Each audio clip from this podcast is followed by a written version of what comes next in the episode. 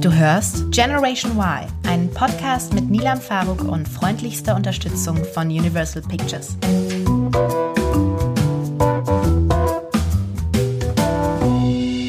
Da macht Promi Flash noch was draus. Können wir jetzt anfangen? Ja, bitte, wir waren schon mittendrin. Ja, aber ich muss noch mal anfangen. Ich bin ganz entspannt. Okay. Hallo Leute. Hallo Leute, willkommen zur ersten richtigen Folge von Generation Y. Die erste Folge bestreite ich heute mit einem Gast und er ist nicht nur ein Gast, sondern auch einer meiner längsten und engsten Freunde und das schon seit fast über zehn Jahren, glaube ich. Übrigens auch der Mensch, der mich nach dem Trailer darauf hingewiesen hat, dass mein Podcast prädestiniert für ein Trinkspiel wäre, nämlich jedes Mal, wenn ich Generation oder Generation sage. Das können wir heute mal genauer nebenbei überprüfen. Er ist auch prädestiniert dafür, weil er gerne redet, sowohl beruflich als auch privat. Er redet gerne, er redet lange, er redet schnell, er ist schlau und deswegen freue ich mich wahnsinnig, dass du heute da bist, Roby. Guten Tag. Guten Tag. Guten Tag. Das, warst du schon mal in einem Podcast zu Gast? Oh, äh, wir, also ich habe ein Format, das heißt äh, Kopfkino. Mhm. Das äh, spielen wir zusätzlich als Podcast aus. Also habe ich so ein bisschen einen eigenen äh, Podcast. Ansonsten, jetzt wurde mich, ah, doch, doch, doch, klar. Ab und zu, ich war letztens in einem Podcast Stimmt, für, letztens was gesehen, für, für ja. einen Podcast für Selbstständige. Da ging es generell, wie das Leben als Selbstständiger Mhm. und, und als Unternehmer stattfindet. Und dann, ich, irgendwas war noch, aber jetzt Okay. tatsächlich, ich hätte jetzt, ich musste jetzt überlegen, aber klar, ich war schon mal in einem Podcast. Aber Kopfkino dreht er ja als ähm, erstmal äh, Bewegtbild und das Genau. wird dann zweitverwertet als Podcast. Ja, aber es sozusagen. funktioniert genauso, weil wir sitzen da in Sesseln und reden über Filme und äh, ja, und landen es dann auch auf Soundcloud und so. Wo kann man denn deinen Podcast eigentlich hören? Das werden wir dann gleich sehen. Okay, gut. Aber eigentlich überall auf den gäng- gängigsten Plattformen. Ihr könnt gerne mal schreiben, wo ihr ihn genau hört, welche Plattform ihr dafür nutzt. Ich habe dich gerade als Roby vorgestellt. Ja. Ich weiß nicht, ob alle was damit anfangen können. Das Schöne an dem Podcast ist, ich muss selber nicht super viel vorbereiten, weil du kannst einfach selber erzählen, was du der Welt mitteilen möchtest über dich. Wer bist du? Was machst du? Ich bin Roby, ich bin also Robert, ich bin Robert Hofmann. Ich bin so ein Typ, der im Internet über Filme redet seit einigen Jahren, seit sieben oder acht Jahren. Und wer auf YouTube unterwegs ist oder in Berlin Radio hört, der wird vielleicht mal von einem Typen, der ein bisschen fülliger ist mit Locken hören, was er über alle möglichen Filme denkt. Habe auch meine eigene Film-Event-Reihe und war früher davor Schauspieler und habe davor Mathe-Abi gemacht. Aber so das Showbusiness ist quasi seitdem ich glaube ich so 13 oder 14 bin, mein Leben, wir haben uns auch in dieser Welt beide kennengelernt, 2006, wenn ich mich richtig erinnere. Und ähm, das ist das, was ich mache. Eigentlich sehr viel über Filme reden. Klassisch würde man sagen Filmkritiker, würde man hip sein wollen, würde man sagen YouTuber, Influencer, irgendwo zwischen diesen Welten. Was ich aber sehr, sehr cool finde, weil ich mich bemühe, seriös zu arbeiten und dafür jeden Tag versuche, aus dem Bett zu kommen und was Anständiges zu machen. Ich glaube, das gelingt dir ganz gut. Ähm, äh, dein Alter spielt jetzt in dem Fall keine Rolle. Das kannst du 31. 31. Heißt aber, dass du zu meiner Generation gehörst. Und wie du weißt, ich sag's nochmal, dieser Podcast widmet sich unserer Generation. Ähm, da du jetzt dazugehörst, kannst du natürlich schlecht ein Bild von außen über diese Generation festmachen. Trotzdem, was glaubst du, was macht diese unsere Generation aus? Okay, das, das Ding ist, wenn man zum Beispiel heutzutage unterwegs ist und online mal so scrollt, und es gibt ja so viele Memes, wenn man merkt, dass sich Leute an bestimmte Sachen erinnern können und an andere nicht, merkt man, man wird alt. Man merkt zum Beispiel, das habe ich letztens auch gesehen im Video wegen dieser ganzen Daniel Kübelberg-Sache, die abging, dass viele Leute unter Kommentare unter einem Video geschrieben haben, ähm, äh, wer ist dieser Daniel Kübelberg? Und das wieder so ein Punkt, wo ja? ich dachte, wow. Da bist du wieder alt. Ja, wenn man mal zurückguckt, ich glaube, jemand meinte, das sei 14 Jahre her, dass der bei DSDS war.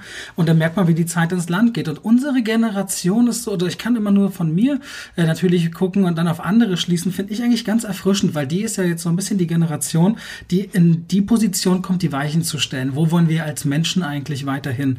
Und ich habe das Gefühl, dass es schön ist zu sehen, dass unsere Generation eigentlich entgegen den Klischees und der Probleme an Schulen und so weiter, aber das ist eigentlich die Generation, die nach uns kommt. Und da habe ich manchmal das Gefühl, oh wow, das, das geht hart bergab und das Internet ähm, hat zu ganz schönen Bildungslücken geführt hier und da, obwohl es so viele Möglichkeiten gibt. Finde ich so schön, dass unsere Generation aufgeschlossen ist. Ich habe das Gefühl, es gibt viele innovative Ideen, auch wenn man oft gesagt hat, ja, Startup ist das jetzt cool und hip, aber im Grunde steht es dafür für eine Generation, die sich Gedanken macht und versucht, neuen, neuen Ideen Antrieb zu geben.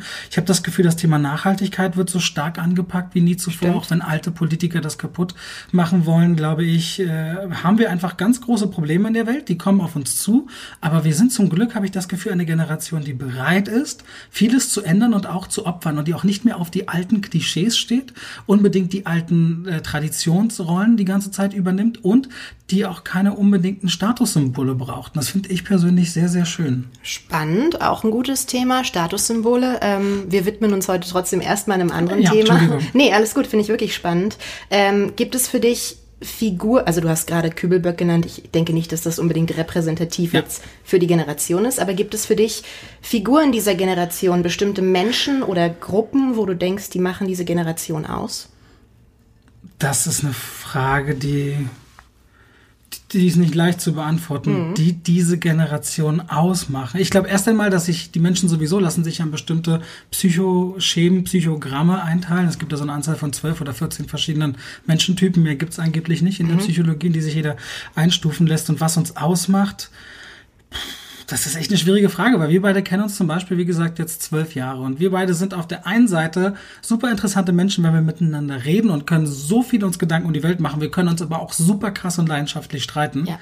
Was äh, dazu führt, wenn du mich jetzt fragst, was macht dich und mich aus, kann ich dir ein paar Sachen sagen, die würden dafür stimmen und andere würde ich sagen, das, das, das geht überhaupt nicht überein. Aber ich glaube, unsere Generation, also Foodies zum Beispiel. Foodies sind Leute, die alles Mögliche an, an, an bestimmten Essenssachen lieben und die so äh, offen sind, sich, äh, obwohl, nee, das stimmt auch nicht. Doch, aber es, Es sind schon, echt- also ich finde, es ist so ein bisschen Digital Native ist einfach das Stichwort. Ja, alle diese- können irgendwie mehr und alle Generation. wissen irgendwie mehr. Alle wissen irgendwie heutzutage so ein bisschen, wie fühlt sich Singapur, Singapur an und wie wird dieses, Ja. wie wird dieses Land aussehen. Und andere werden äh, wissen, wie, wie schmeckt ein Falafel, obwohl sie überhaupt nicht aus, aus dem orientalischen Raum kommen. Ja. Und nächste wiederum sagen, ich bin ein riesen Tofu-Fan oder jeder hat mal Kobe oder Pulled Pork. So Dinge, die gibt's hier in Berlin zumindest. Gefühlt Ja. an jeder zweiten Ecke. Als ich in den 90ern groß geworden bin, da gab's Döner Was mit gab's bei dir? Catwurst, ne? Catwurst, Catwurst super geil damals. Jetzt bin ich eineinhalb Jahre kein Fleischesser mehr. Eine der Dinge, die ich vermisse, aber lässt sich eigentlich gut nachbauen. Früher gab's halt, wenn dann, da war schon exotisch Döner und dann welche Soße. So, und heutzutage geht irgendwie alles, aber das ist Jetzt das sind die. Möglichkeiten, glaube ich, die. Also du weißt ja immer, ich sage über mich immer gerne, ich bin eine Multidilettantin, ähm, dass ich viel machen kann auf Das jeden habe ich Fall. noch nie von dir gehört, Dein dass du das Ernst? über dich gesagt das steht hast. in ganz vielen Interviews und Ja so gut, aber ich lese ja keine Interviews. Gott, Wenn ich mit dir okay. Will, rufe ich dich an. Nein, das, ja, das stimmt wohl. Du könntest trotzdem mal meine Interviews lesen. Deswegen, deswegen, gestern war das ja so, ähm, dass ich im Internet erzählt habe, dass diese Leuchtsprungkampagne Ja. mit mir läuft. Und dann rufe ich dich an und höre so im Hintergrund, wie du es hörst und frag ganz schockiert, du hörst dir das an, was ich da Doch, aber erzähle? ich gucke wirklich deine Sachen. Weil ich mach das, ich meine das nicht böse. Ich weiß. Ich, ich bin faul, wenn ich nicht arbeiten muss und ich gucke mir nur Sachen an, wenn Leute das wirklich ganz explizit wollen, weil ich will mit denen so, also Qualitätszeit verbringen. Nicht, dass deren Arbeit nicht Qualität wäre. Ich weiß, das kann oft herabwürdigend wirken, aber ich will mit den Menschen zu tun haben. Und Naja. das zeichnet unsere Generation nämlich leider nicht mehr aus. Der Mit direkte Menschen Kontakt, das. Mhm. Reden, ja. Wir schreiben viel mehr, statt uns anzugucken und das viel geht leider verloren. Wir denken, schnell sein ist cool, ist aber nicht cool.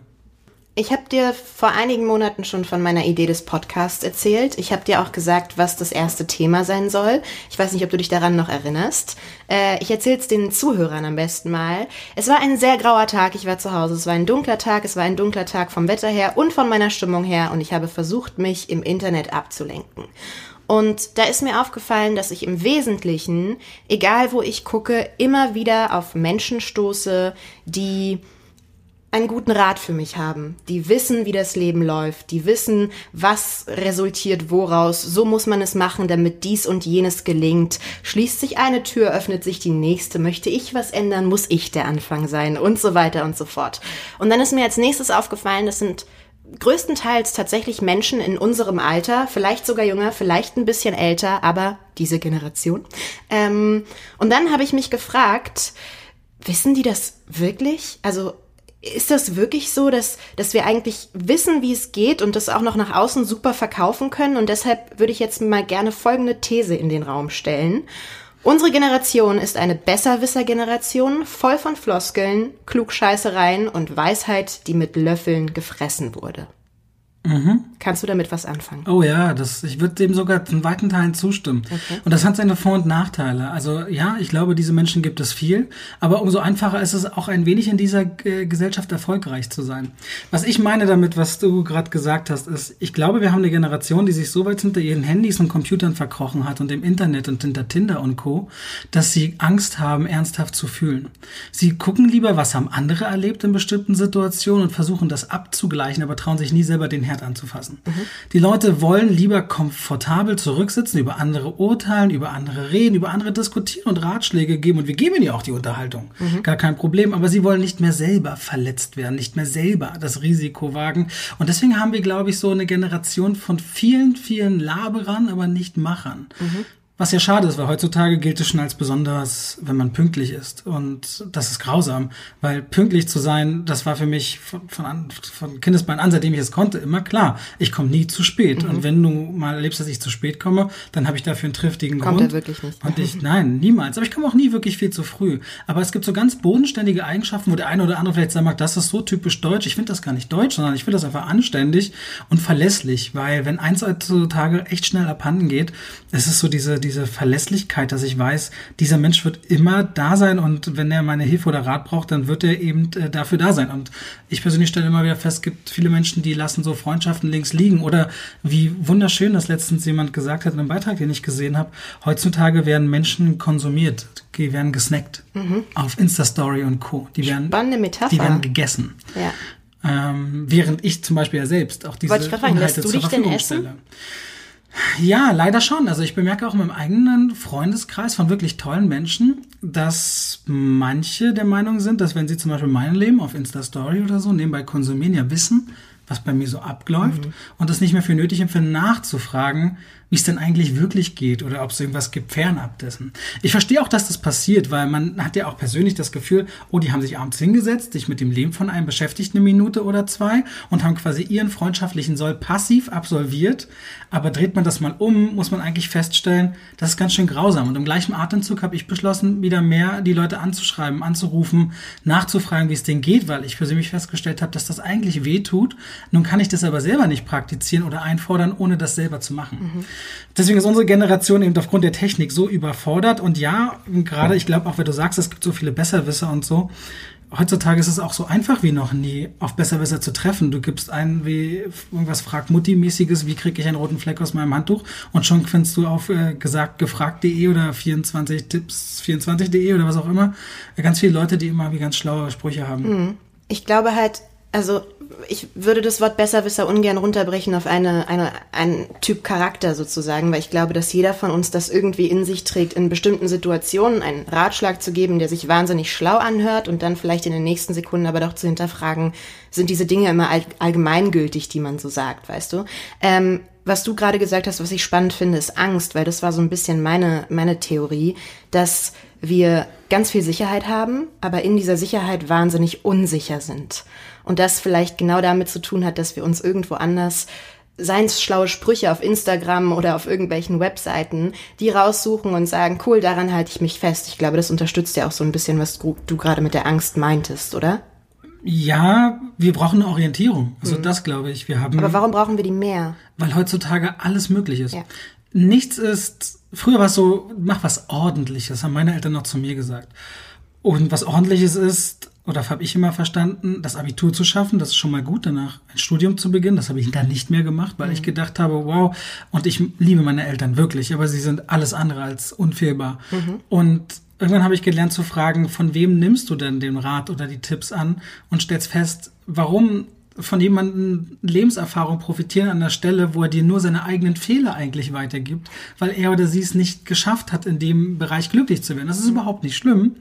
Nur habe ich gemerkt für mich, lieber mit denjenigen Leuten über bestimmte Sachen reden, wenn sie davon auch wirklich Ahnung haben. Weil schlaue Sprüche schmeißen dann viele ringsherum. Und heutzutage ist es eben so, dass du alles machen kannst und die Leute brauchen irgendwie eine Orientierung. Und mit der Sicherheit, das ist auch spannend, je sicherer wir sind und je mehr wir besitzen, und das ist so der, der Trugschluss, das fällt mir sogar persönlich auf. Mir geht's im Leben so gut wie noch nie. Finanziell, beruflich, menschlich, Familienplanung, alles, was dazugehört. Aber ich hatte dennoch nie so große Angst wie heute, weil ich so viel verlieren kann. Und das stößt dann für viele in so eine Thematik. Da kommen dann Flüchtlinge und Leute, die angeblich was wegnehmen wollen und Politiker, die daraus Macht erziehen wollen, rein. Und das, das Mittel Verunsicherung und Angst ist ein ganz großes, um Umwälzungen anzustoßen. Ja, ich glaube, die Menschen haben einfach nur Angst, das zu verlieren, was sie alles haben. Zu Recht vielleicht auch, aber da muss man fragen, brauchen wir das überhaupt? Muss man, ist natürlich eine sehr individuelle Frage auf jeden Einzelnen bezogen. Die Frage, die ich mir sonst noch stelle, was ist mit Werten? Haben die was damit zu tun? Spielen die eine größere Rolle oder eine kleinere Rolle oder gleichbleibend? Also grundsätzlich ist immer alles auf Werten verankert, glaube ich. Also jeder Konflikt, sei der religiös, also die meisten religiösen Konflikte im Grunde bestehen letztendlich aus Wertebildern, die wir haben und die wir versuchen, miteinander in einer Wertegemeinschaft äh, eine Gesellschaft zu bilden. Und ich finde es immer dann ganz schwierig, wenn bestimmte Werte einfach so komplett untergraben werden, dass es nicht in Ordnung ist. Also eine der Sachen, die ich zum Beispiel über dich persönlich jetzt als Nilam in meinem Leben sehr gelernt habe, ist Respekt und Anstand äh, untereinander, wie man miteinander umgeht. Mhm. Und ich glaube, viele Menschen und auch Jugendliche, wenn ich manchmal auf der Straße dem Fahrrad lang fahre und höre, wie sie miteinander reden und wie sie da mit anderen Menschen reden oder wenn sie sich ein Brötchen beim Bäcker holen, die Art und Weise, wie Menschen bestellen, wundert mich manchmal gar nicht, dass wir so eine kalte Gesellschaft sind, weil mhm. es ist schon was ganz anderes, wenn man Leuten nur Hallo sagt und ich hätte gern und vielen Dank, oh, das haben sie wirklich äh, toll gemacht, oh, vielen Dank für den Hinweis. Heute ist zum Beispiel ein Freitag, als wir das aufnehmen. Wenn du den Menschen, wenn du aus dem Laden gehst, schon sagst, ich wünsche ihnen ein schönes Wochenende, nehmen die sich tatsächlich die Zeit, auch das Gleiche zu sagen. Ich mhm. wünsche ihnen auch ein schönes Wochenende. Und das gehört für mich mit zu Werten. Aber ich glaube, sie basieren erst einmal auf so einer Art noch niedrigerer Basis an Anstand und äh, also bezüglich Anstand und Respekt. Und ja, also Werte sind sehr, sehr wichtig, weil woran wollen wir uns dann überhaupt noch halten? Ansonsten ein, haben wir Anarchie und können machen, was wir wollen. Es ist ja ein bisschen lustig, ähm, weil, also ich stimme dir zu in dem, was du gerade sagst, ähm, aber wenn wir jetzt das Beispiel haben, man sagt zum Beispiel, du wünschst jemandem ein schönes Wochenende oder einen schönen Tag und dann kommt was zurück, gibt's ja auch tausende Sprichwörter dazu, äh, kluge Floskeln, die genau das, wie du es in den Wald rein, ich bin super in Sprichwörtern, reinschreist, schalt es raus oder irgendwie sowas.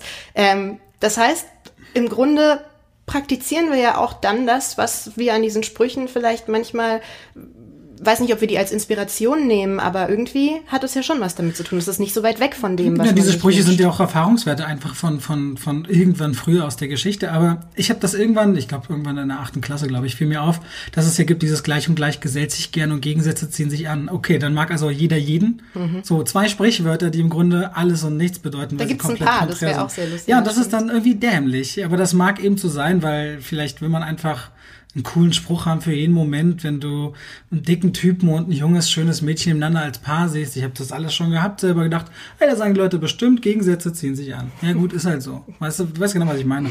Ähm, das kann, kann dann schon mal so sein. Aber ja, diese Sprichwörter, die kommen ja irgendwo her. Insofern... Glaubst du, dass du hast deine Eltern, du lieferst mir hier eine Steuervorlage nach Mach der mal. nächsten, super, Ruby. Äh, äh, glaubst du, dass im Vergleich zu unseren Eltern generell auch diese Frage, Glaubst du, dass die genauso mit ähm, Weisheiten um sich geworfen haben, diese Gespräche geführt haben, die wir vielleicht in Bezug aufs Leben äh, äh, führen, die, die, die auch dachten, die haben eigentlich alles schon, I figured everything out, so. Ähm, oder glaubst du, dass es jetzt mehr geworden bei uns als bei denen? Weil ich kann es mir bei meinen Eltern gar nicht vorstellen, ehrlich gesagt. Überhaupt nicht böse gemeint, aber ähm, Das kannst du dir nicht vorstellen. Ich kann mir nicht vorstellen, hatten? dass meine nicht mal auf Sprichwörter, sondern auf kluge Weisheiten bezogen, weißt du, wie du deinen Kindern also auf die Kinder bezogen, klar, aber wenn meine Mama jetzt mit einer Freundin da saß äh, und die haben über Männer geredet und wie ich heute zu einer Freundin sagen würde, es gibt dieses... Äh, äh wie die Nase des Mannes. Okay. Nein, aber weißt du, sowas, wenn die irgendwie Liebeskummer hat und dann sagst du, ja, dann lass halt ein bisschen mehr los, damit der Typ mehr kommen muss oder irgendwie sowas. Mhm. Du guckst gerade ganz weird, aber Alles weißt gut. du, was ich meine? Ja, ja. Ähm, ich kann mir ganz schwer vorstellen, dass, dass meine Eltern in meinem Alter diese Gespräche so auf dieser Ebene geführt haben. Ich glaube, das war offener und das war unbedarfter und es war auch unsicherer in dem, was man sagt und wie man es sagt. Weiß ich nicht, ist meine These. Deswegen die Frage, der, der Vergleich zu den Eltern, weißt du? Ja, also Oh Gott, ehrlich gesagt weiß ich das gar nicht. Ich habe mit meinem Vater, glaube ich, gar nicht so wirklich immer darüber geredet, wie es mit ihm war. Also der war ja eigentlich Papa. Der, ist ja, der hatte, war ja schon, ich war ja geboren, als er so alt war wie ich jetzt. Mhm. Und bei meiner Mama, da war ich schon das dritte Kind. Also da, da war nicht mehr viel mit, ich gehe heute aus oder so. Aber grundsätzlich, Ich weiß es nicht. Also was, wir, was uns zum Beispiel ha hart unterscheidet von unseren Eltern ist, also dass wir haben eine friedliche Welt soweit erlebt. Irgendwann kam bei uns 9-11 und alles wird so ein bisschen ängstlicher. Aber wir haben weder wie unsere Großeltern oder Urgroßeltern Kriegszeit oder Nachkriegszeit erlebt, als dann meine Eltern. Also bei dir hat das eher tatsächlich auch was mit dem Thema Migration an zu tun. Und bei meinen Eltern hat das mit einer geschichtlichen Umwälzung zu tun, die beide aus dem Osten kamen und wo dann teilweise auch das Studium hinfällig war. Die wurden so viel von der Zeitgeschichte mit ganz andere Probleme, ne? Viel größere Ja. Probleme als Ja. wir heutzutage, dass man sich, das muss man sich auch leisten können, mit Sprichwörtern um sich zu werfen und bei einem Wein abends zusammenzusetzen und zu überlegen, wie man jetzt an den Typen gelangt. Ja. Ich glaube, die hatten andere Probleme. Ja. Also deswegen würde ich eher auf Nein tippen, als auf das, das wie bei uns war. Also anders, genau. Ähm, was, was waren denn Ratschläge, die dir deine Eltern oder also jetzt wirklich, lasst uns weggehen, wir können bei den Sprichwörtern bleiben, aber ja, generell ähm, moralische Dinge, die du von denen gelernt hast. Was nicht- war was? Ich weiß, was das deine Mutter zum Beispiel immer gesagt hat. Was hat sie kannst, gesagt? Sag nein, nein, bitte, mal. bitte, bitte, sag mal. Du hast mir immer gesagt, die hat ganz oft gesagt, wer arbeiten kann, Ach so, wer, wer feiern kann, kann auch arbeiten. Wer saufen, wer feiern kann, muss auch arbeiten Genau, können. Morgens die Decke weggezogen. Das ist auch richtig. Sag ich heute noch. Sag ich meiner Freundin äh, heute noch, wenn die abends beschlossen hat, drei Gläser Wein zu trinken und am nächsten Morgen nicht aus dem Bett kommt, sag ich, tut mir leid. Meine Mutter hat immer gesagt, sage ich tatsächlich, ist der einzige Spruch, den ich sage, meine Mutter hat immer gesagt. Ansonsten, wahrscheinlich eine der wichtigsten Sachen wäre, mein Vater ist so einer, der hat immer früher, äh, der ist nicht ganz unlüstern gewesen sein Leben lang. Und immer so, wenn es darum ging, Frauen hinterher zu gucken, immer so- eher so suggeriert, man sollte so viel Spaß haben wie möglich. Ich fand das noch nie cool, weil ich auch wahrscheinlich ein bisschen dadurch resultierend Entscheidungskind geworden bin, habe ich genau eher aus den Ratschlägen Kontra gelernt. Ich habe gesagt, nein, ich mache das nicht so wie meine Eltern teilweise. Aber was ich immer schön fand, ist, dass sie am Ende die Frage gestellt haben, bist du glücklich mit dem, was du machst? Und ich habe gesagt, ja, ich bin glücklich mit dem, was ich mache. Und er hat gesagt, das ist das Wichtigste. Nur darauf kommt es an. Und ich weiß, wie viele Menschen eigentlich einem ganz anderen Haltungsdruck von zu Hause ausgesetzt sind, was man werden soll, was man machen soll. Du selbst wirst das auch kennen, weil ich war das kleinste von drei Geschwistern. Die haben es meist am einfachsten, aber du warst ein großes Geschwisterkind. Das wird dann noch mal anders sein. Und ähm, so feste Sachen, die ich von denen gelernt habe. Ansonsten, oh, wenn ich jetzt ein bisschen Siehst du, ich wusste den würde- einzigen Spruch, Ach, das ist die, oh, ja. Das ist sehr lustig. Aber das ist, das ist auch wirklich wahr. Das denke ich heute auch noch. Ansonsten so ganz viele Kleinigkeiten im Alltag und im Leben, ne? Aber, aber so feste Weisheiten, hm, nee, fällt mir gerade nicht ein. Was gibt's denn bei dir sowas? Ich überlege auch gerade. Also grundsätzlich, ähm, ich habe das Gefühl, ich habe von meinen Eltern auch eher das mitbekommen, wo ich sage, so möchte ich das nicht machen. Ähm, was aber. Schöne also, Grüße an Ilams ich- Eltern, die den Podcast sicherlich hören. Ich weiß, Mama und Papa, ich habe euch lieb. Aber die sind zum Beispiel so, und du kennst sie ja auch. Ähm, Sehr gut. Äh, genau, die sind Also alle. Milams Mama zum Beispiel, immer wenn ich zum Essen zu Gast jetzt. war, hat sich so gefreut, wie ich mich über das Essen gefreut habe, weil sich sonst niemand in der Familie so über ihre leckere er Lasagne gefreut hat. Nein, aber ähm, meine Eltern sind von Grund auf sehr skeptisch, was zum Beispiel soziales Leben und Freundschaften betrifft. Sehr, sehr Also, skeptisch ist gut. Ja, ich will sie jetzt nicht zu sehr reinreiten, aber ähm, wie oft ich auch heute immer noch und schon lange schon immer den Spruch Sei gehört, vorsichtig. Pass auf, Nilam, ja. den Spruch gehört habe, Nilam, du darfst den Menschen nicht vertrauen, niemandem. Selbst wenn ihr 20 Jahre befreundet seid, am nächsten Tag ist es dein größter Feind, so nach dem Motto. Ähm, und ich verstehe, woher das kommt. Das ist natürlich auch immer, was hat man im Leben erlebt, so. Aber das ist was, was ich für mich so leider nicht übernehmen kann und wo ich auch immer noch Wobei ich ehrlich sagen muss, das habe ich witzigerweise nicht verstanden, weil ich kenne ja deine beiden Eltern auch schon sehr, sehr lange.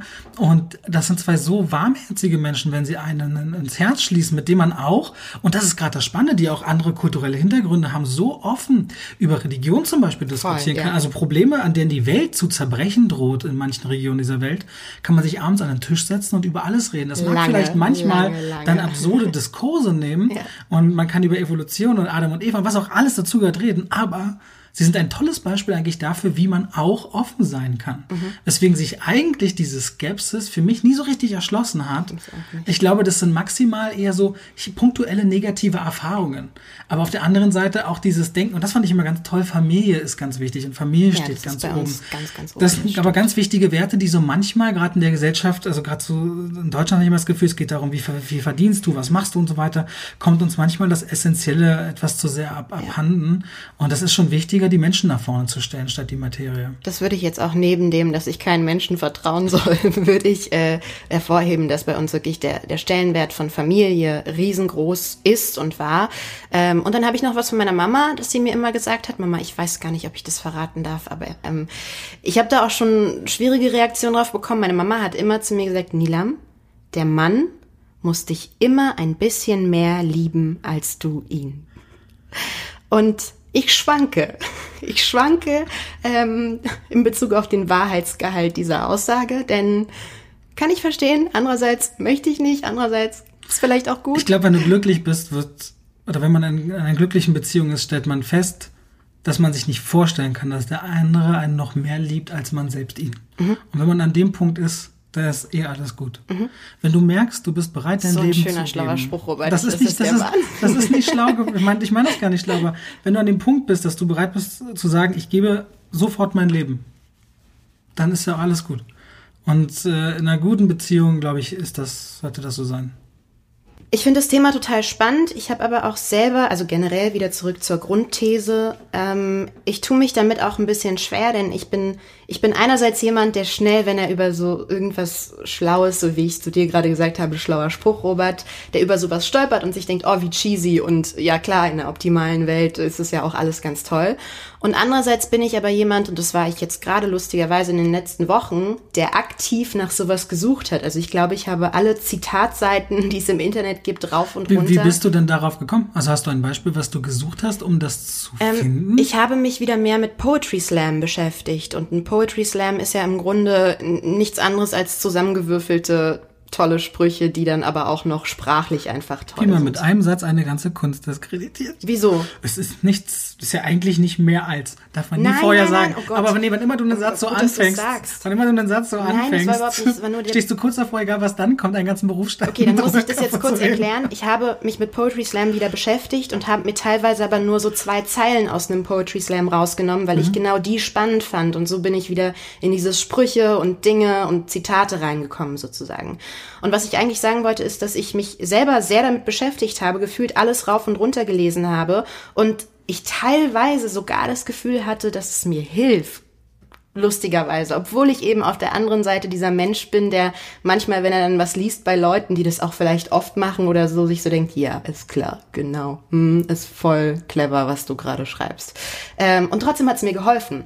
Und das finde ich irgendwie skurril, weißt du, dass es trotzdem geht. Es gibt ja auch nicht nur diese Besserwisser, es gibt ja auch Menschen, die geben dir ja auf eine Frage ernsthaften Tipp, der mag in der ersten Sekunde klingen wie so ein Spruch. Und wenn sie es dann etwas erläutern und du merkst, dahinter steht vielleicht Erfahrung und sie berechnen es nur runter darauf, weil es am Ende tatsächlich das widerspiegelt, ist es auch was anderes. Es gibt ja auch die Besserwisser, die dir immer gerne einen Rat geben, aber selbst überhaupt nicht empfänglich sind für jede Art von Kritik oder bereit sind, darüber nachzudenken oder den Diskurs dann wagen. Ja, und das ist dann wieder äh, nochmal sehr viel schwieriger. Warum gibt es dir das Gefühl, dass dir das gut tut, wenn du auf Kalendersprüche triffst? Ach, ich weiß nicht, weil ich das Gefühl habe, dass vielleicht das beschreibt so eine Allgemeinheit und dann geht's nicht nur mir so, wenn man so, so einen Spruch finden kann, den ganz viele Leute lesen können und alle dazu denken, ja, stimmt, Gott sei Dank. Oder Damit, irgendwie also im sowas. Grunde sagst du jetzt aber gerade, das gibt dir nicht das Gefühl, allein zu sein. Genau, genau das sage ich. Ja. Ähm, und das habe ich natürlich, ich habe das nicht bei jedem Spruch gehabt, weil du merkst auch schnell das, was du vorhin gesagt hast. Du hast manchmal total konträre Sprüche, die das äh, eine beschreibt das Gegenteil vom anderen und dann macht es auch keinen Sinn. Dann neigt man natürlich dazu, sich das rauszusuchen, was gerade besser auf die eigene Situation passt. Ähm, aber ja, ich glaube, es ist dieses, ich bin nicht alleine mit dem und äh, was ein gewisser Trost sein kann in, auf bestimmte Situationen bezogen. Ich glaube aber, dass du zum Beispiel ein sehr rationaler Mensch bist. Und du bist ein sehr emotionaler Ja, Mensch. aber würdest du unterschreiben, dass du ein rationaler Mensch bist? Ja, aber das liegt, glaube ich, daran, dass ich einfach früh schon wahnsinnig viel mit ins Leben reinbekommen habe, was mich hat lernen lassen, dass es gut ist, das Leben selber in die Hand zu nehmen. Mhm. Also ich bin sehr geplant. Und ich glaube, der eine oder andere würde sagen, du sagst auch manchmal gern spießig, aber ich bin lieber gern vorbereitet Aber auf du bist alles. mein Lieblingsspießer. Ich bin gern vorbereitet auf alles und versuche auch, und das klingt manchmal ein bisschen blöd, alles, was ich so erledigen will, effizient und ordentlich zu machen, weil ich dann mehr Zeit habe für die Sachen, die mir Spaß machen. Ich sehe ganz oft Leute Dinge so verplant organisieren, dass sie viel weniger Zeit haben für die Dinge, die ihnen wichtig sind. Mhm. Und mich fragen immer die Leute, wie schaffst du das alles, Robert? Und ich denke so, ich habe eigentlich noch viel genug, Freizeit. Mhm. Ist eine gute Planung. Deswegen weiß ich gar nicht, wie wir auf das Thema gekommen sind, aber spielst Nee, weil du rational bist und Ach so, ich mich, bin rational, weil ja. ich mich gefragt habe bei, bei dir, deswegen bist du auch ein guter Gast, weil du eben ich dann eher emotional und du eher rational. Ähm, Und du hast noch nicht einmal geheult. ja, Gott, es kommt noch, wenn wir fertig sind. Wie nimmst du denn sowas wahr? Ich meine, du bist in Social Media unterwegs. Ähm, wenn du, natürlich ist es auch die Auswahl der Leuten, denen man folgt. Wenn ich jetzt Mhm. äh, Poesie, poesiealbum.de folge, ist klar, dass ich das jeden Tag kriege. Aber auch du wirst einfach nur unter den schönsten Urlaubsbildern irgendwelche Zitate und Sprüche lesen oder das auch mal so in Insta-Story, wo auch immer, was auch immer deine Also es hält sich in sind. Grenzen, weil ich bin allen sogenannten Facefluencern entfolgt. Das heißt Menschen, die sich ständig selbst in den Fokus rücken auf jedem Bild. Folgst du mir noch? Ah, dir folge ich noch, aber ich wollte dich jetzt nicht da. Also es gibt, es gibt eine Handzahl von vielleicht drei oder vier, die übrig geblieben sind. Hast du das wirklich gemacht? Aber es sind viele auch Freunde, die ich wirklich privat schätze und wenn ich sie sehe, alles toll. Mhm. Ich nehme aber deren Social Media Live nicht mehr wahr, weil ich das Posten, so wie viele bei mir hassen, wenn ich meine Katzen poste, Mhm. das ständige sich selbst posten, finde ich schwierig. Und das wäre, glaube ich, eine eigene Folge, weil das auch ein Rückbild auf die Psyche der Menschen ein Stück weit wirken kann. Okay, aber gehen wir weg von Face, gehen wir zu Urlaubsbildern und dann steht drunter, äh, jetzt fallen mir natürlich die schlauesten Sprüche wieder nicht ein. Nee, ich verstehe schon, aber es gibt ja so zum Beispiel Fitness-Influencer, sind ja genau das mit dem Sixpack und dann dieses, No ein pain, hartes no Leben ist viel Arbeit und Ja, genau, oft kommen sowas. Menschen, die dir sagen das und das, aber ich weiß auch, hinter diesem Körper steckt richtig viel Arbeit. Die wissen, wovon sie reden in Mhm. dem Moment, wo sie es machen. Dwayne Johnson, der größte Social-Media-Star auf der Welt, jeder zweite Post von ihm sind so Lebensweisheiten, aber grundsätzlich, wenn das gut abgerundet ist, sind sie ein positiver Impuls. Okay. Und ja, sie können nervig sein und wenn man sich den ganzen Tag das gibt, ist man auch selber schuld, wenn man A, die ganze Zeit im Internet rumhängt und B, die ganze Zeit genau solchen Leuten folgt. Aber es ist ein positiver Impuls, auch wenn es uns immer wieder aufzeigt, wo wir gerade nicht sein können, welchen Körper wir gerade nicht besitzen. Aber wir können uns das Internet ja so strukturieren, wie wir wollen. Es gibt ja auch coole Leute. Wir haben gerade im Vorfeld über Mirellas lustiges Video über ASMR geredet, die eben genau auch damit spielen, ohne sich nur darüber lustig zu machen. Es gibt auch wieder die, die als Kontrabewegung sich komplett lustig machen über genau so eine Leute, die so gewisse Ideale dastehen. Aber die, die dazwischen sind, die sagen, hey, ganz ehrlich, nehmen wir ein iPhone. Ich habe jetzt noch ein iPhone gekauft, nicht weil es das teuerste oder schönste Handy ist. Ich, ich mag das einfach am meisten. Punkt aus Ende. Die einfach sagen, ganz ehrlich, ich muss mich dafür nicht schämen oder rechtfertigen. Und eigentlich folge ich denen, so Menschen, die sich wie Menschen anfühlen. Aber stolperst du denn dann darüber? Nee, ehrlich gesagt nicht. Nur dann, wenn ich im Burgerabend im Friesheim Burger esse und am Ende gibt's einen Glückskeks. Dann stolper ich Das über magst du nicht? Sprüche. Siehst du, du bist voll der Rationale. Was? Ich meine, die sind meistens scheiße, die Sprüche, aber. Doch, nee, doch, diesen Glückskeks habe ich der dann. Ja. Und, und dann haben wir immer so einen Wettbewerb am Tisch. Wer hat den krassesten Spruch? Okay. Ähm, eine meiner Freundinnen hatte einmal, auf die Größe kommt es eben doch an. Das war der skurrilste. Ich hatte das Universum beschützt dein Leben, aber sonst sind es nur diese ganzen Standardsprüche. Und ansonsten stolper ich nicht so viel darüber, wenn ich ehrlich bin. Weswegen ich auch so das krass finde, dass wir zwei unterschiedliche Internetwelten anscheinend erleben.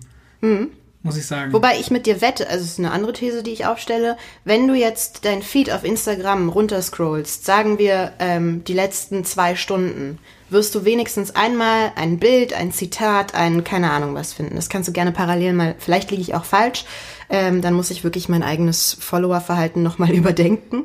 Ähm, ich habe das vorhin gemacht und ich habe nämlich zwei Sachen gefunden.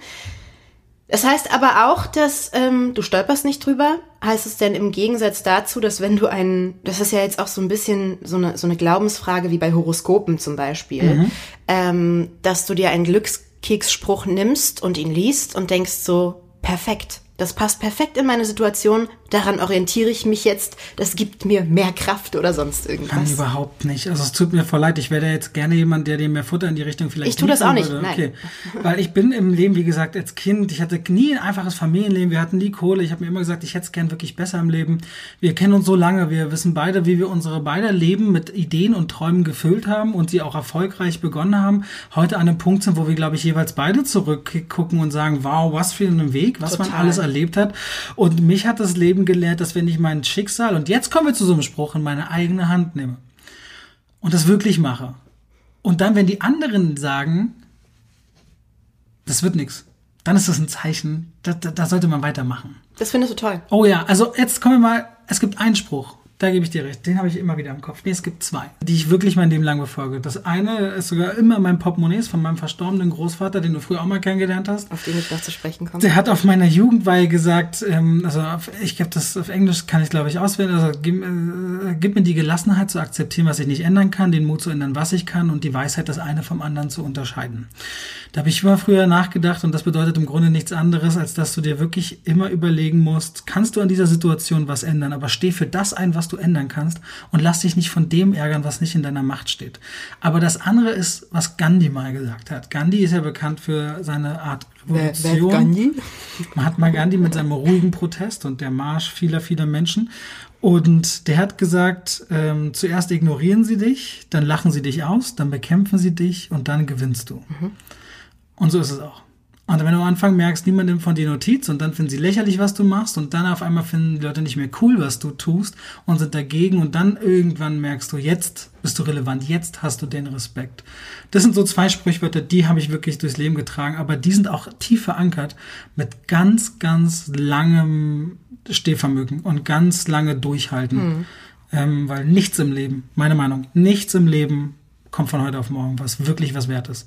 Alles, was was wert ist, wächst. Und das wächst Jahre. Und das ist für die ungeduldigsten Menschen, zu denen du auch zählst, ganz, ganz grausam, ich weiß. Aber nichts wächst von heute auf Jetzt morgen. meine ich. Es ist wirklich so, das weißt du auch. Ja, natürlich. Ich, ich- ja. N- Ja. Nichts ist von heute auf morgen. Was denkst du denn aber darüber? Ähm, ich habe mir jetzt vor einer Woche das Wort Chapter auf den Arm tätowieren lassen. Ich weiß Ja. nicht, ob du meine Erklärung dazu. Ich meine, du folgst mir ja nur so. Ich bin ja so ein Facebook. Nee, ich weiß es nicht. Ich habe gesehen, es ist da und dachte, oh, wieder ein Tattoo. Robert, du musst für dich feststellen, du magst keine Tattoos. Und dann überscroll ich das, weil ich will dir nicht sagen, ich mag keine Tattoos. Genau. Aber ich will jetzt mal von dem, äh, ja, es ist ein Tattoo und dazu kann man stehen, wie man will, ist ja auch Ja. wurscht.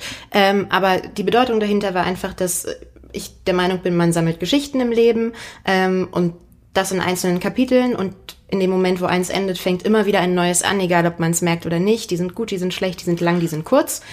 Ähm, und wenn du das jetzt von mir hörst oder angenommen, du hättest das gelesen, hättest du dir so gedacht, so, boah, ja, typisch gefühlsduselige Nilam? Oder kannst du da schon mit, mitgehen irgendwie bei sowas? Ich kann da absolut mitgehen bei dem, was du sagst. Also stellt sich natürlich für mich die Frage, warum jetzt zu diesem Zeitpunkt dieses Chapter? Warum steht da nichts weiter drunter oder drüber?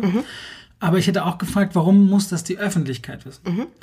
Weil das ist eher so der Punkt dahinter. Was ist der Mehrwert für die Öffentlichkeit? Ist es unterhalten oder ist es zu sagen, hey, also ich, der, ich sag mal in Anführungszeichen, der klügste Mehrwert, den ich mir wünsche aus dieser Aussage ist, dass deine Empfinden, wenn du das postest und sagst, gegenüber Menschen ist, Leute, auch wenn ihr es mal schwer im Leben habt oder das Gefühl habt, irgendwas bricht ein, glaubt mir, irgendwo gibt's wieder einen neuen Weg und ihr wisst heute nicht, wofür das mal gut ist, wie es euch jetzt geht.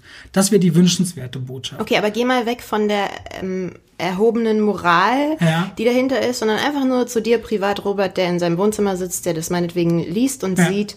Ähm, geht es, ist, geht es an dir vorbei? Denkst du so cool, dass sie das, wenn sie das mag, ist das cool und verstehe ich auch? Oder denkst du so, boah, ja, jetzt so ein, so ein schlaues Ding und dann lässt man sich das gleich tätowieren und keine Ahnung. Nee, also wenn ich den Menschen kenne, meinst du, wenn ich den Menschen kenne, so wie ich dich kenne, als du es gepostet hast? nicht, wenn ich, du- also wenn ich die Menschen kenne, versuche ich es natürlich einzuordnen, weil ich denke, nein, Nilam wird nicht morgen aufwachen und sich irgendwas tätowieren. Das Fällt dir auch Sinn. einfacher in dem Fall So, dann natürlich. genau. genau. Wenn ich die Menschen nicht kenne und es ist sein erstes Tattoo zum Beispiel, dann würde ich denken, okay, das muss was krasses bedeuten. Hat der, ist der gerade Vater oder ist die Mama geworden oder ist seine Ehe kaputt gegangen, ist der Partner gestorben, was auch immer. Okay. Es klingt nach was Großem. Ist es aber eines von 7009 Tattoos, denke ich mir, okay, die Comicseite hat ein neues Bild. So, man muss es so ein bisschen einordnen zu der Person, die man dann hat. Aber prinzipiell, nee, also ich bin echt faul, was das Internet angeht. Wenn ich frei habe, dann will ich einfach nur so entspannt und dann gucke ich einfach so vielen Tieraccounts und so, weil die können mich nie belehren. Ich gucke dann die Ja, Tiere ja, an. Auch so, ähm, Mercy for Animals, so, wo es ja. heißt, ist kein Fleisch und so. ja, ja, ja. Ähm, du bist für mich ein Mensch trotzdem, auch wenn du jetzt eine leichte, Trotzdem? ja, auch wenn du jetzt eine leichte Abneigung gegen Menschen wie mich geäußert hast. ähm, jemand, den ich immer zu Rate ziehen würde, jemand, wo ich weiß, der setzt sich immer mit Dingen auseinander und der hat auch immer eine gute Antwort und einen, einen guten Rat für Dinge. Du bist jemand, der Prinzipien hat. Und ich glaube fest daran, dass wenn du alt bist, du ein wandelndes Lexikon sein wirst, womit wir bei dem Opa wären, aber das müssen wir jetzt, der war einfach ein wandelndes, ein ganz toller Mann, ein wandelndes Lexikon. Und äh, so wirst du sein, da brauchst du nicht zu drauf hoffen, zu drauf hoffen, glaube ich. ähm, und ich bin aber gefühlt auch jemand, zu dem gerne Leute kommen, die gerne eine Meinung haben wollen, weil das wird mir, es ist schwer, das jetzt über mich zu sagen, Das kann ich aber übernehmen, weil das stimmt. Weil du dir auch Zeit nimmst. Und ich finde noch viel mehr als ich, wenn du dich mit was auseinandersetzt. Ich könnte jeder, zu jeder Tages- oder Nachtzeit dich anschreiben, anrufen und du würdest mehr noch als ich stehen und liegen lassen. Ich bin eher der Typ, der sagt, pass auf, ich will mich damit ernsthaft beschäftigen, kann ich aber erst in fünf Stunden. Ungeduldige Menschen sagen dann, sind dann sauer. So. Okay. Ja. Aber ja, das nimmt, sich- nehmen sich kaum Leute die Zeit heutzutage mehr. Das ist ja das Problem. So, Entschuldige. Ähm, nee, danke. Äh, schon mal einfacher. Ähm, und was viele auch einfach sagen, ist, dass ich mich in viele Perspektiven, also dass sie nicht nur eine Sichtweise auf Dinge bekommen, sondern auf viele. So, das sei jetzt mal dahingestellt. Das ist meine persönliche Erfahrung mit dem, was Leute mir sagen. Aber unabhängig davon und umso toller, dass du das gerade über mich gesagt hast, muss ich sagen, wenn du jetzt jemand wärst, der einen Rat von mir haben will und ich, ich sage dir was, dann sitze ich manchmal da und denke, habe ich ganz gut gemacht. Weißt du, so wie man Du resümierst deine eigenen Ratschläge. Während ich das, während ich dann rede, merke ich, ähm, ob das irgendwie Sinn macht, was ich sage. Ich weiß nicht, ob man das nachvollziehen kann. ich verstehe schon, aber ich versuche vorher, bevor ich sage, rauszuchecken. Genau, aber ich finde manchmal auch, wenn man Dinge erst ausspricht oder wenn jemand in dem Gespräch dann noch Dinge dazu sagt, dann ergeben sie erst ein großes Ganzes und erst dann weißt du so, okay, das, was ich gesagt habe, damit liege ich vielleicht gar nicht so falsch. Gleichzeitig aber sitze ich da und habe das Gefühl, ich bin der unwissendste Mensch dieser Welt. Ich habe nicht mal den Hauch einer Ahnung über das, worüber ich gerade rede. Und ich finde, das bringt einen zu so einem sehr am- ambivalenten Verhältnis. so wie wenn Psychiater zu Psychiatern gehen. Ne? Weiß nicht, ob das so ist. Keine Gibt es, Ahnung. ja, absolut. Aber weißt du, ich denke dann manchmal so, wie, wie vermessen ist das eigentlich von mir, über diese Situation gerade zu reden? Dabei habe ich nicht den Hauch einer Ahnung und lasse es aber so klingen, als, als wäre es, als wäre es bewiesen, das, was ich das sage, Problem weißt ist, du? Das Problem ist an, an äh, das klingt jetzt richtig blöd, an nicht dumm sein, nein, an intelligent sein, an die Welt gesehen haben. Du bist schon viel über die, um die Welt gereist. Mhm. Das Problem an Intelligenz und besonders emotionaler Intelligenz ist, man ist sich dessen bewusst, dass man zumindest sich Gedanken machen kann und man macht sich dann auch noch Gedanken. Und dann kann man sich selbst zerdenken und kaputt denken. Mhm. Und irgendwann setzt man sich in Relation zum Universum und dann ist man, dann ist man ganz klein. Was die anderen eigentlich ja nur wollen, ist zu jemandem, zu dem sie hoffentlich auf einem Gebiet aufschauen, eine Beruhigung und eine Orientierung zu bekommen. Und das Schöne ist ja, dass sie dir vertrauen, wenn sie mit dem Problem zu dir kommen und sagen, der Input von Nilam, das ist etwas, das interessiert mich bezüglich meines Problems. Ich habe das Bedürfnis, Ja, oder von dir, ich will wirklich nicht sprechen. auf mich, aber generell. Ja. Wie auch immer. Ja, ja. Wie auch immer. Und manche Menschen haben einfach so viel von dieser Intelligenz mit Mitte 20, die andere nicht mit 70 haben. Aber zweifelst du denn an Dingen, die du manchmal anderen sagst? Oder ist das für dich damit dann erledigt? Wenn Nee, ich versuche eigentlich hast, gesagt, so gesamtheitlich zu sagen, ganz ehrlich, ich sehe das von außen betrachtet so Ja. und so. Ich habe das letztens erst einem Freund versucht zu erzählen, da ging es wieder um eine, es ging um eine Marke und es ging um ihr Image in der Öffentlichkeit und so weiter. Da ich versucht von außen zu sagen, pass auf, das und das sind meiner Meinung nach die Probleme, die damit auftauchen. Mir persönlich ist es eigentlich egal, ich kann es vollkommen verstehen, aber ich würde nur einmal in den Raum stellen, man sollte vorbereitet sein auf diese Probleme. Also ich versuche immer auf der einen Seite zu sagen, wie könnte das verschiedene Blickwinkel auf eine Sache antworten und dann meine ganz persönliche Ansicht und woraus die besteht aufgrund meiner Erfahrung. Aber ich versuche die nicht als, also das habe ich früher mal gemacht, aber ich versuche sie heutzutage nicht mehr als äh, richtig und das einzig Richtige zu verkaufen. Ich habe gelernt, dass Leute unterschiedliche Meinungen haben müssen, dürfen, das akzeptieren, darüber lange streiten kann, auch wenn mir das nicht immer gefällt. Erinnerst du dich an eine Situation, die wir beide zusammen hatten? Wir saßen einem älteren Ehepaar gegenüber. Ähm, älter im Sinne von 50, Mitte 50. Wir haben übers Leben gesprochen und irgendwann fiel der Satz gegenüber, naja, was soll ich das jetzt noch machen? Ich bin ja schon angekommen. Darauf bezogen, dass ähm, man nichts mehr groß verändert Ja. in dem Alter und so weiter. Ich will gar nicht auf die Thematik an sich zu sprechen kommen. Ich erinnere mich nur daran, dass wir beide fast fuchsteufelswild in eine Diskussion eingestiegen sind, die, wenn ich das jetzt von außen betrachte, war Anfang 20-Jährige gegen Mitte 50-Jährige. Ähm, wir natürlich die ganz klare, und die habe ich heute immer noch und du auch, die Position haben, dass man immer was Neues anfangen kann, runtergebrochen. Aber ich frage mich jetzt gerade so, als ich so drüber nachgedacht habe, wie, wie vermessen das vielleicht auch war, Menschen, die doppelt so lange leben wie wir, die äh, doppelt so alt sind damit und natürlich auch Dinge erfahren haben, die wir noch gar nicht erfahren haben. Und wer weiß, ob wir in 30 Jahren vielleicht nicht auch so reden würden. Also wie vermessen ist dann sowas von dieser Generation, sich einer älteren Generation gegenüberzusetzen und zu sagen, sorry, aber so läuft das schon mal nicht. Ich glaube nicht, dass das vermessen ist. Ich glaube, dass es die Jugendlicher waren gegen alterliche Gelassenheit. Gelassen- Nee, Gelassenheit. Okay, okay. Weil ich wünsche mir, wenn ich so alt bin, zu sagen, du bist noch jung, Du wirst es noch verstehen eines Tages. So jemand willst du sein? Alles ist gut. Ja, ja, ich will, lass mich davon da nicht rasend machen, weil ich merke das ja jetzt. Ich merke das jetzt zum Beispiel, gerade in dieser YouTube-Welt, wo ich unterwegs bin, gibt's ja immer so neue, jüngere und die tappen so in die Fehler, in die ich vor drei, vier Jahren getappt bin. Die dachten, da, das wird's und das wird's und das wird das super Ding und das das Management. Und ich denke mir so, wisst ihr was, ich habe schon einmal versucht, Leute zu belehren und dann wurde, wurde ich ausgeschlossen und das hat sich aber alles dann wieder gelegt, Jahre später. Leider, diesmal sage ich mir Ist so. das gerade ein konkretes Beispiel, was du sagst? Aus meinem Leben, Ach so, ja. Und dann sage ich mir dann so danach, beim nächsten Mal, wenn ich ähnliche Leute wieder in eine Falle laufen gehe, ganz ehrlich, das war meine Erfahrung früher. Ich wünsche dir sehr viel Erfolg auf diesem Weg. Ich bin jederzeit für dich da, wenn du reden willst. Und dabei belasse ich es dann, weil manche Erfahrungen müssen die Leute echt selber machen. Und in diesem konkreten Beispiel mit dem angekommen sein, merke ich es gerade bei mir selbst. Weil ich habe ein, ähm, und das freut mich, die Möglichkeit gehabt, mir ein Grundstück zu kaufen. So spannend, genau deswegen stelle ich dir diese Frage. Genau, die Möglichkeit gehabt, mir ein Grundstück zu kaufen, was ich mir nie erträumt hätte im Alter, von 31 oder damals 30, als ich das machen konnte. Für mich ist das eine Art äh, Lebensziel, dass es Menschen gibt, die ein Haus besitzen und planen einen Hausbau. Der dauert zwar noch Jahre, bin gerade dabei, aber du merkst, du, du triffst jetzt langfristige Entscheidungen und das sind das, das äh, schließt ja auch Familiengründung mit ein. Dann überlegst du, wie viele Kinder willst du eigentlich haben? Eins, zwei, drei, willst du? Jungen, willst du Mädchen? Naja, irgendwie, also eins drunter geht nicht, ne? Aber ich glaube, so eins oder zwei, drei kann ich mir irgendwie nicht vorstellen. Okay. Aber ich bin auch so ein Mensch, was so, ich, ich habe zum Beispiel drei Katzen. Katzen sind jetzt was anderes als Menschen. Ich Aber glaube, für dich ist das nicht wirklich was anderes, für, ehrlich gesagt. ich liebe sie. Ich würde sie, glaube ich, alle lieben. Ich habe genug Liebe für alle. Auf jeden Fall denke ich dann so, eigentlich könnte ich auch vier oder fünf haben. Also das wird mir, Katzen? Das, ja, warum nicht? Okay. Es wird mir nicht zu viel, weil ich habe jetzt zwei Schwestern und Pringles ist manchmal langweilig. Und ich ärgere mich so, dass wir für Pringles nicht noch seinen Bruder haben mitgenommen, damit er seinen Bruder hat zum Spielen, weil er auch ein bisschen größer ist. Und deswegen denke ich mir dann so manchmal, ähm, nee, es gibt nicht zu viel Liebe. Es wird dann für mich so ein bisschen kritisch, wie kriege ich das noch alles unter einen Beruf oder wie kriege ich das gemanagt? Aber es finden sich immer Leute, die einem helfen. Wahrscheinlich, wenn es darauf ankäme. Zumindest will ich damit ausdrücken, Ich frage mich gerade, wo wir davor es ist waren. so eine ist- Lebensphase, wo ich lange anfange Ach zu so, planen. ja, ja. Und wo ich feststelle, ja gut, so ein Haus baust du, wenn du da ein Arbeitszimmer baust, habe ich mal bei der Steuer gelernt, das setzt du über 50 Jahre ab, nicht über fünf Jahre. Okay. Und dann merkst du, okay, du planst wirklich, was das steht denn da. Das kannst du zwar verkaufen, was anderes bauen oder dann doch eine Weltreise machen, wie auch immer, oder wenn du ins Altenheim musst, aber du planst nicht mehr nur für den nächsten Monat Mhm. oder nächstes Jahr. Und ich kann mir dann vorstellen, dann kommt dann schon das Thema angekommen sein irgendwann an. Weil du settelst dich jetzt in einer Region, wo du Kindergarten und Fußballplatz und Grundschule und weiterführende Schule in der Nähe hast und willst genug Natur, aber noch in der Stadt sein. Also fühlt sich schon erwachsen an. Ich glaube, irgendwann komme ich dann vielleicht mal auch an. Aber das heißt ja nicht, dass man nicht reisen will, weil das gleiche Pärchen, von dem du gesprochen hast, ist auch eines, was zwei bis dreimal im Jahr immer an den Total. gleichen total. Urlaubsort nee, fährt. Ging nur, es ging jetzt nur mehr darum, ich glaube, wir beide würden heute weniger vehement in diese Diskussion reingehen, als wir es, und es ist nur vier Jahre, fünf Jahre später oder sowas, als wir es natürlich damals getan haben. Und deswegen fand ich das ganz spannend zu sehen, inwiefern sich sowas dann verändert.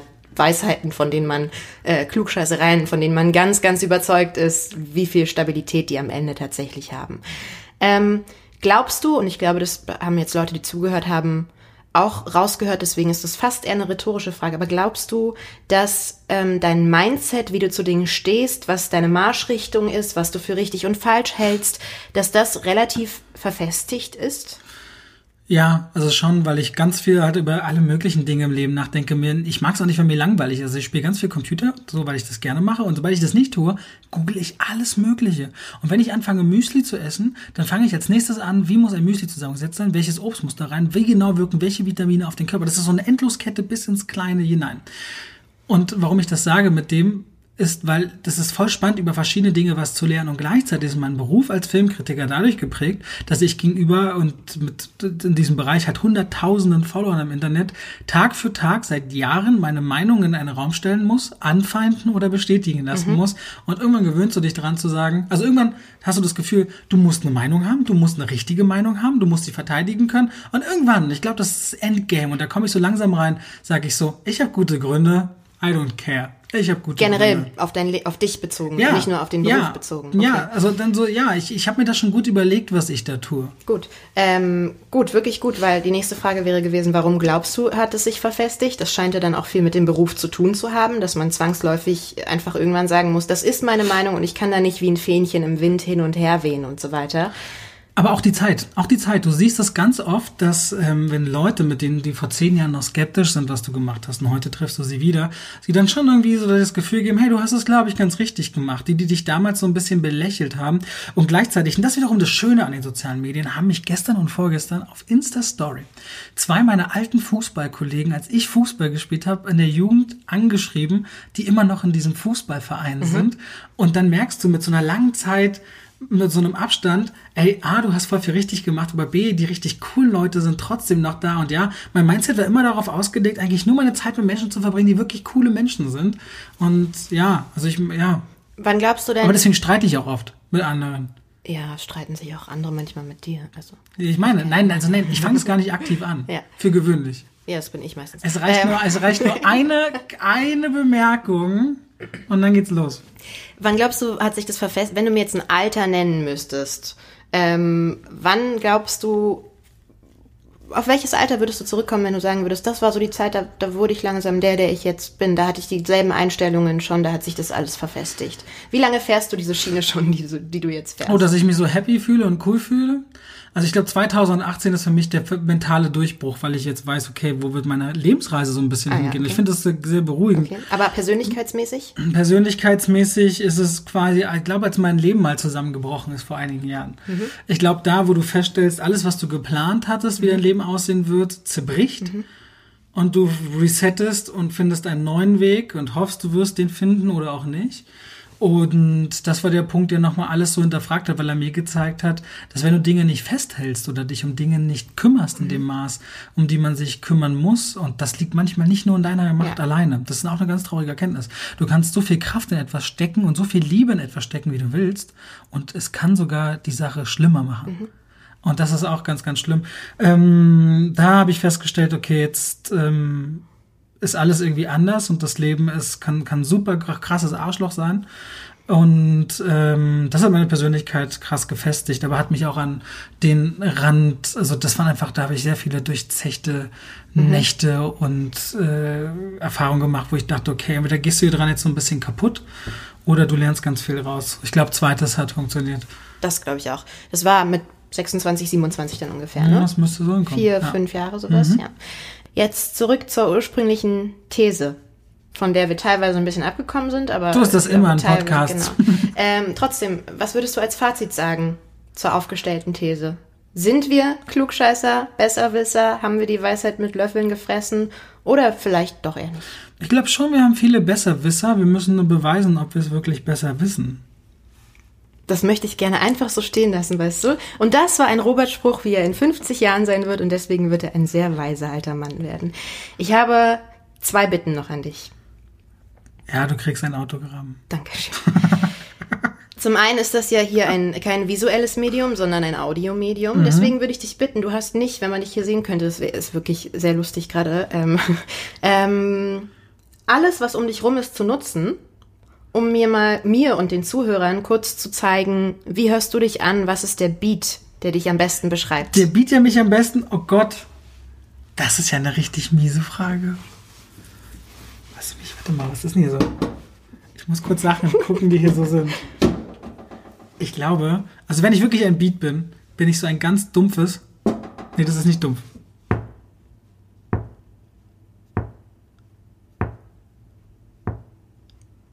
Fast schon meditativ. Ich glaube, ich bin so ein, ein Rhythmus, der ist immer da. ja. der wird sich nicht leider immer auszeichnen durch, oh, diese Stelle, diese Melodie, dieser Moment, oh, da geht mein Herz ganz doll hoch. Aber wenn er nicht da wäre, wird man ihn vermissen. Hoffe ich. Auch schön.